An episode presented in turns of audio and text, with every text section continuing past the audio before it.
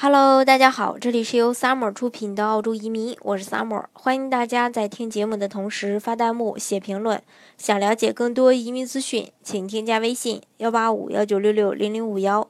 或关注微信公众号“老移民 Summer”。关注国内外最专业的移民交流平台，一起交流移民路上遇到的各种疑难问题，让移民无后顾之忧。今天呢，跟大家来分享一下，澳洲投资移民虽然说不便宜，但为什么还挺受人青睐的呢？很多人了解过移民的人都知道，那相比于美国的 EB5 投资移民，澳洲投资移民的准入门槛可能会稍微高一些，因为呃，EB5 投资移民对申请人本身没有什么要求。而这个澳洲的投资移民有一些是对这个申请人的经商经验呀、学历呀，还有这种英语啊等等都是有要求的。那其中重大投资移民项目呢，更是高达五百万澳币，并且这笔资金必须向澳洲规定的投这个投资类型进行投资。但为什么还有那么多的高净值人群对澳洲投资移民的热情，呃那么高？那很多人想做呢？其实很多客户都表示自己不差钱儿。他但是呢，他们不愿意忍受一比五漫长的一个排期。经调查发现，不少移民机构同行会优先推荐澳洲重大投资者移民幺八八 C 签证。究其原因，一是澳洲相关部门对投资移民资金来源的一个审核相比美国更加宽松；另外，影响国内高净值人群选择欧洲和英国投资移民的另一个因素就是居住要求。这个就不得不提了。澳洲重大投资者移民八八 C 只需要申请人未来四年内在澳洲住满一百六十天，配偶或者说每年能住满一百八十天就可以了。这个就令不少国内的企业家就呃会倒向澳洲。这样的话，他们可以在国内待更多的时间去拓展自己的生意呃业务。最重要的是，澳洲是世界上是这个基础设施。呃，这个全社会福利制度最早的国家，也是世界上目前来说福利最好的国家之一。移民后呢，福利种类也非常多，包括免费医疗、奶粉金、幼儿园补助、免费教育、买房补贴、贷款读大学等等。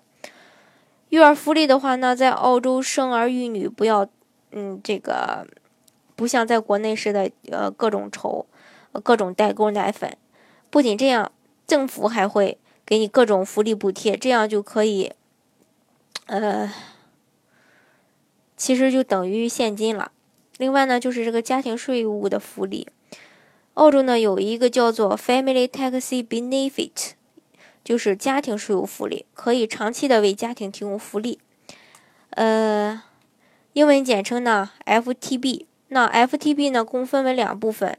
嗯，第一部分就是每年资助零到十二岁的有五千四百九十三点二五元，那十三到十九岁的是六千二百七呃六千九百二十七点七零澳币，还有家庭能源花费补助，零到十二岁的是每年九十一块两毛五，那十三到十九岁的是一百一十六块呃八。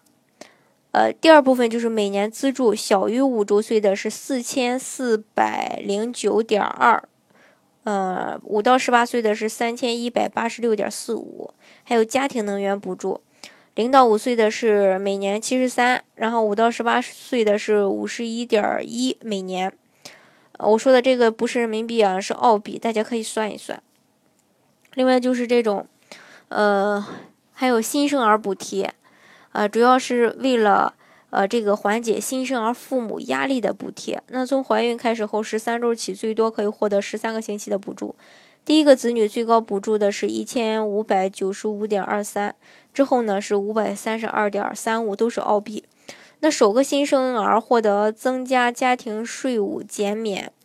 呃两千零九十一点八四，其他新生儿获得。一千零四十六点二五与带薪产假二选一，这个都可以自己选。带薪产假会提供正在工作的新生儿父母，如果新生儿父母需要照顾原因离职，可以获得这个补助。父母因为生孩子而离职，可以获得每周六百七十二点六的这个补助，最高发放十八个星期的补助，与新生儿补贴也是二选一。另外还有父亲或伴侣福利，如果家庭因新生儿呃，这个育儿压力大，父母申请无薪假期就可以获得此类短期的帮助。父亲因为照顾孩子申请的无薪假期可以获得每星期六百七十二点六的一个补助，但最多只能提供两星期。那也行啊，总比中国不提供强吧，对吧？那育儿津贴这类补助是需要，呃，养育子女的，并为这个较困难的父母提供的。单亲家庭每周是最高七百三十一点二，双亲家庭每周最高四百七十六点四，双亲分居家庭呢每周是五百七十点八零，还有这个托儿福利金。获得这类补助需要通过收入测试来证明，呃，家庭资金压力大。那学呃学前嗯学龄前儿童每周最高二十四小时，每小时四块两毛四，相当于每周二百一十二点呃二百一十二吧。学龄儿童可以获得百分之八十五的学费补助。当然，还是那句话，说的都是澳币啊。还有澳洲工作和生活补助福利，澳大利亚同样会帮助所有本国。居民度过找工作的难关，并提供资金嗯补助。另外，会对日收入者发放补助金、失业救济金，这也是一个。申请人需要在二十二岁以上，并在寻求工作。申请人通过收入测试后可以领取，每周发放一次。呃，单身的话是五百二十七点六，单身带小孩五五十呃五百七十点八，单身六十岁以上。是五百七十点八，领取九个月救济金以后，呃，这个是五百七十点八，有伴侣的是四百七十六点四，呃，另外还有个人低收入补助、低收入家庭补助，个人年收入低于三万澳元的夫妻，总收入不超过六万澳元的，需要每年重新申请，每年最高可以获得三百澳元。另外，教育福利，澳大利亚实行的是十二年公立学校免费教育制度，大家可以申请贷款和奖学金，还在通勤方面对学生有很大的优惠。呃，义务教育，小学、中小学十二年公立学校免费教育，另外大学教育，并可以申请政府贷款，工作后工资达到一定水平才可以偿还，十八岁以后享受学生津贴。另外是本地学生的学费远远低于海外留学生。还有公共交通，学生介绍对于乘公交通有特别的补助，费用低于一般的票价。还有澳洲的医疗福利，澳洲医疗福利这个大家呢也都知道，呃，就更不用提了。嗯，这还有呃，比如说去一些公立医院呀、私立医院，还有去买药呀等等。另外还有这种澳洲的退休及养老福利制度，还有澳洲的购房制度。